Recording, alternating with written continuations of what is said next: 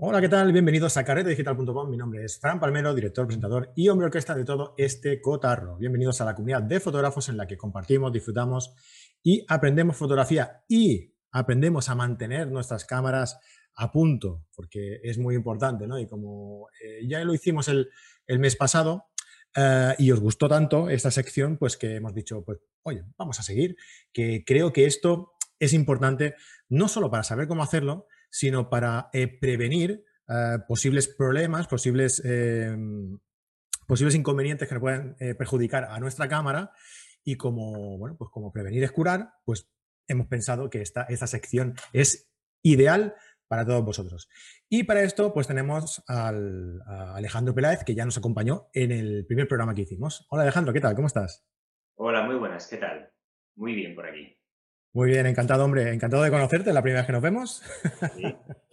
Hemos hablado unas cuantas veces, pero es la primera vez que nos vemos.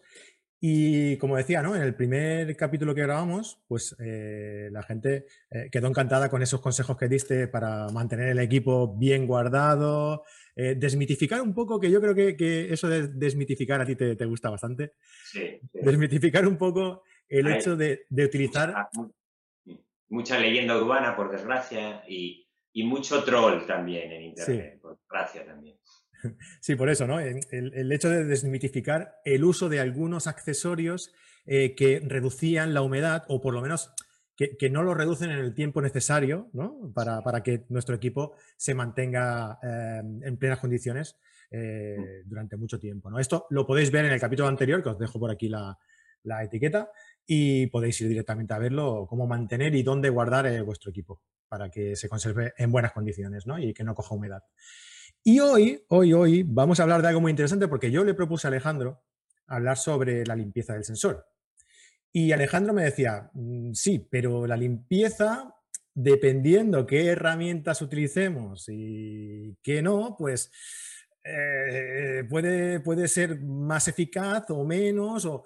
Y entonces, pues le digo, mira, eh, Alejandro, Tú háblame de lo que quieras, me cuentas los, sistemas que tenemos para limpiar el sensor, cómo lo podemos hacer y, nos, y podemos hablar también de los pros y de los contras de esos accesorios, ¿verdad?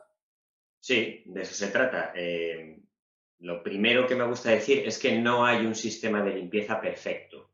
No existe. Ni siquiera los de gama profesional, que no los vamos a ver hoy aquí porque esto está dirigido a aficionados, pero no existe ningún sistema absolutamente perfecto. Entonces, cuando alguien te dice, el bueno es este, mm, bueno, mm, habría mucho que discutir y mucho que matizar. ¿no?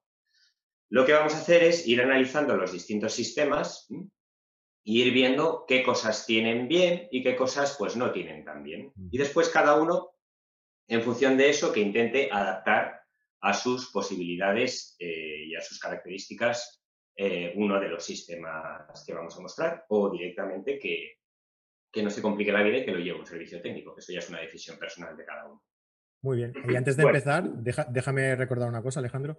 Eh, todos los que tengáis alguna duda sobre lo que, vaya, lo que Alejandro nos vaya a explicar hoy, ¿no? Después de escucharlo, pues os invito a que dejéis los comentarios aquí en, la, caja de comentarios del, del vídeo y pues yo se lo traslado a, Alejandro y os, contesta, ¿vale? Y de todas formas, si tenéis algún problema en vuestra cámara tenéis, y necesitáis de, un servicio eh, técnico, eh, pues eh, podéis también poneros en contacto con, Alejandro. En tu mail, que si me lo dices, porque no lo tengo por aquí abierto. El mail. Sí. A hotmail.com. Perfecto, pues en ese mail os podéis poner eh, en contacto con, Alejandro pues para, mm, para consultar, consultar vuestro problema ¿no? y si él os puede eh, echar un cable, pues eh, seguramente que lo hará de una, de una forma genial. igualmente os lo dejo aquí en, lo, en las notas del programa, como podéis poneros en contacto con él. Y nada, pues vamos allá.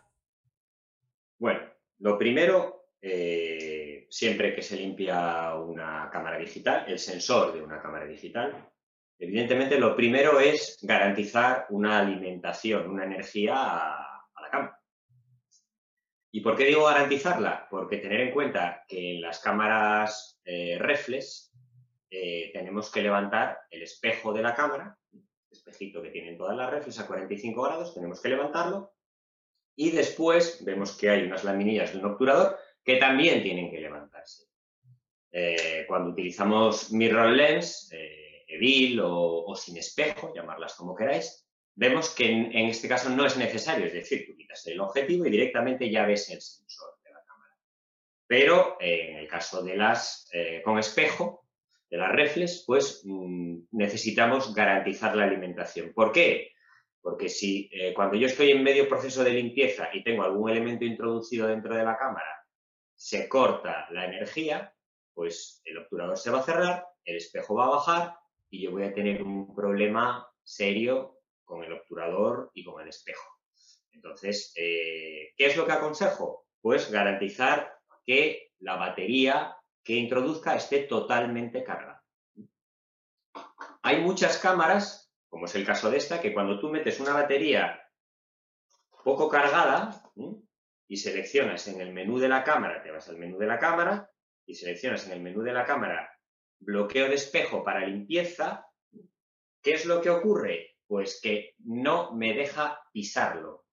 Me da la orden, o sea, me, tiene apagada esa orden. ¿Por qué? Porque la cámara está pensando por mí. La cámara está diciendo, este animal va a limpiar el sensor con una batería con baja energía. Entonces, como le deje hacerlo, se va a cargar el sensor de la cámara. Entonces ya la cámara piensa por mí y me dice que no puedo ir. Pero hay otras cámaras digitales que sí te dejan limpiar. Entonces, una advertencia muy importante es garantizar que la batería que tenga metida esté totalmente cargada. Saco esta batería prácticamente agotada, meto una totalmente cargada y veo que ya sí me permite pisar la opción de bloqueo de espejo para limpieza en otras cámaras de otras marcas y de otros modelos, pues vendrá con otros textos distintos, cada fabricante le mete una descripción determinada, pero básicamente en esencia es lo mismo. Se trata de que el espejo y el obturador estén arriba durante todo el proceso de limpieza. ¿Qué ocurre eh, una vez que le, le, doy al botón y se me sube el espejo y el obturador? Pues lo primero que ocurre es que tengo ya que tener decidido qué, con qué sistema voy a empezar a limpiar mi sensor. Una de las normas absolutamente universales y esenciales para todos, eso sí que se puede decir que es universal, que pocas cosas se pueden decir que son universales, es que siempre antes lo primero que tengo que hacer es soplar el sensor soplarlo, antes de tocarlo, antes de humedecerlo, antes de nada, tengo que soplarlo. ¿Por qué? Porque soplándolo, haciéndolo bien, evito que posibles partículas abrasivas que estén sobre el filtro de paso bajo puedan rayarme el sensor. Con lo cual es fundamental, utilice el método que utilice, hacer un buen soplado. ¿Qué os aconsejo para el soplado? Pues lo más cómodo que hay en el mercado son las peras de aire. Pero hasta para esto hay que saber escoger. O sea, peras de tú llegas a una tienda de fotografía, dame una pera de aire, ¿cuál? La que tengas por ahí. Pues no. Eh, hay peras de aire que echan un poco de aire, las pruebas sobre la palma de la mano. Hay otras que echan más aire y hay otras que echan un chorro muy grande de aire. ¿Cuál aconsejo yo? Pues bueno, eh, aconsejo estas que tienen forma de nave espacial. Esta en concreto es una marca que se llama Giottos, pero las hay de otras marcas. Eh, suelen tener mucho chorro de aire y eso viene muy bien a la hora de que determinados elementos que están sobre el sensor de la cámara desaparezcan para, no rayar después, ¿verdad? Para no rayar una vez pasemos. Exactamente. Se trata de que posibles elementos abrasivos desaparezcan de, la cámara. ¿Qué eh, elemento aconsejo desterrar eh, del pasado? Son estas peras de aire de, la época analógica que te venían con unos bastoncillos y con unos tisus de papel eh, encerado y demás realmente de esos kits que se vendían antes y que todavía se siguen vendiendo ahora en las tiendas, prácticamente podría decir que no sirve nada. Pero vamos, desde luego esto no sirve para limpieza de sensor. que tenga esto, que lo utilice para, pasarlo así por encima a la cámara, pero no para limpiar el sensor. Esto totalmente tachado, totalmente prohibido. Y de los múltiples sistemas de peras que hay, aconsejo las de chorro fuerte. Este modelo en concreto es un buen modelo. También eh, hay gente que utiliza eh, aire comprimido. Las distintas bombonas que hay de aire comprimido, que tienen un sistema de rosco universal, en el que yo rosco una serie de eh, cabezales. Están bien, tienen un chorro de aire muy potente, pero hay que saber utilizarlas. El primer criterio que hay que tener con ellas es que cuando yo aplico sobre la cámara el chorro de aire, tiene que haber una distancia de mínimo 20 centímetros. Porque si lo acerco mucho, lo que hago es condensar agua sobre el sensor. Y después ya tengo ahí un follón tremendo, tengo que secar ese agua, cuando si la dejo que seque, precipita y me deja un precipitado cálcico, con el cual me queda una mancha. En fin, en vez de limpiarlo, lo que estoy es complicándome. Con lo cual, si utilizamos sistemas de aire comprimido, primero, mantener una distancia determinada. Y segundo, mantener la perpendicularidad respecto del plano que forma el sensor de la cámara, este plano, con eh, la boquilla del aplicador. Es decir, no hacer esto. Y hacer esto. Un tercer eh, sistema es que igual esto no entienden mucho los grafiteros, eh, estos aparatos no se pueden utilizar así, ni así, ni así, ni inclinados. Tienen que estar en una posición perpendicular al plano. Tanto la cámara como esto. Digamos que este sería el sistema correcto de uso. ¿Vale? Al acercarlo, Alejandro, puede ser que también perjudique al sensor eh, por la presión del, aire, no solo por la, por la humedad, por lo que se condensa el aire? ¿No? No, no tiene tanta, no tiene tanta fuerza como para llegar a que esa presión sea excesiva. Lo que ocurre es que a veces eh, sí es cierto que cuando tú iluminas eh, el sensor con una pequeña lamparilla o con el flexo de, de la... Imaginaros que tengo aquí un, flexo de estudio, se me olvidó poner un flexo de estudio, pero imaginaros que pongo aquí un flexo de estudio. Eh, ilumino el sensor que está en la parte de abajo. ¿Y qué pasa? Pues que me interrumpe a la hora de aplicar eh, el elemento. Este elemento eh, me interrumpe la luz. Con lo cual no es un sistema bueno con luz artificial, sí con luz natural, si yo me acerco a una ventana y demás, le puedo pegar unos chorretones rápido, pero no puedo inclinarlo en ningún momento, cosa que sí puedo hacer con las peras. La pera la puedo coger y la puedo inclinar todo lo que quiera sobre las esquinas del sensor. Vale.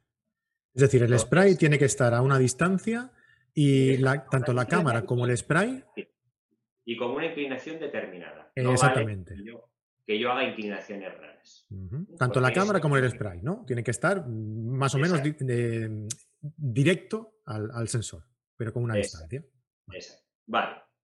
Eh, hay gente que le da eh, dos soplidos y dice, ya está. Vale. ¿Qué pasa cuando yo soplo dentro de la cámara? Pues que se produce una revolución de lo que se llaman partículas en suspensión, que son partículas que no vemos. A veces las vemos al contraluz cuando entra un, un haz de luz dentro de la habitación y vemos miles de partículas en ese haz de luz y dices, tu madre mía, cuánto polvo tengo en casa. Bueno, pues dentro de la cámara pasa exactamente lo mismo. Hay miles de partículas que están en suspensión porque no pesan lo suficiente para caer por gravedad. Entonces se mantienen ahí en ese limbo de, la suspensión. ¿Qué pasa cuando yo soplo? Pues que hay una revolución de todas esas partículas. Entonces tengo que esperar a que esa revolución se calme. ¿Y cómo se calma? Porque la mayoría de esas partículas quedan pegadas en las paredes de la caja del obturador y del espejo. ¿De acuerdo? Las paredes eh, tienen una polaridad determinada que atraen esas partículas cuando se crea todo ese movimiento de, esos, eh, de, ese polvo, de esas partículas en suspensión. Entonces no es soplar y dejarlo, hay que esperar un poco a que se tranquilice toda esa atmósfera revolucionada. Vale. Eh, mucha gente me pregunta eh, cuánto acerco el pitorro del aire al sensor. ¿Lo puedo rayar? Hombre, se trata de que no llegue a tocar físicamente, pero no pasa nada, no pasa nada por acercarlo a un centímetro. Es una, es una distancia más que, más que razonable. Claro, eh, peras de este tipo que tienen un pitorro muy corto, eh, eh, meterlo dentro y controlar a qué distancia estoy chorreando es mucho más complicado que peras de este tipo que tienen un pitorro largo y que resulta mucho más fácil ver a qué distancia estás dando ese aire sobre el sensor. Entonces, aconsejo pitorros largos y chorros fuertes. Veréis que algunas peras el fabricante os dice que tienen filtros, algunas peras de aire, filtros. ¿Qué quiere decir? Pues que eh, cuando entra dentro el aire dentro de la pera, por esta parte de detrás del culo, cuando entra el aire, aquí hay un filtro que está filtrando ese aire para evitar que el polvo que pueda tener el aire, hombre, es, es válido, es, sí, está bien, pero vamos a ver, evidentemente yo no me voy a poner a limpiar el sensor de la cámara en una habitación eh, en la que acaben de limpiar el polvo de los muebles ni de las calle.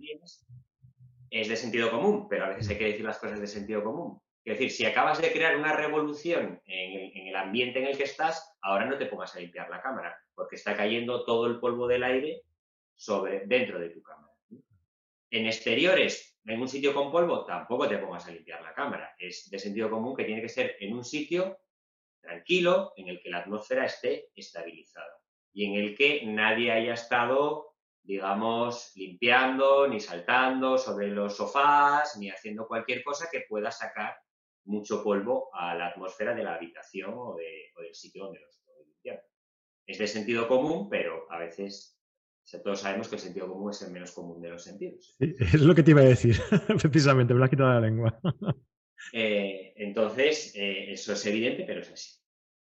Entonces, eh, ¿qué ventajas tienen las peras sobre los sistemas de aire comprimido? Pues que son más fáciles de manejar, de direccionar y mm, no producen ninguna condensación de humedad. Pero los sistemas de aire comprimido tienen una ventaja, yo diría que una ventaja bastante, bastante buena, sobre las peras de aire, y es el tema de que pueden funcionar como aspiradores. Es decir, eh, tal cual está este sistema con esta boquilla, esto lo que me hace es soplar. Pero si yo pongo este aparatejo, si yo pongo este aparatejo... Es como un accesorio en T, ¿no? Digamos, con, forma de T, para los que nos estén escuchando. Es una especie de, de, Bernoulli, es una especie de efecto de Bernoulli, el efecto físico de Bernoulli.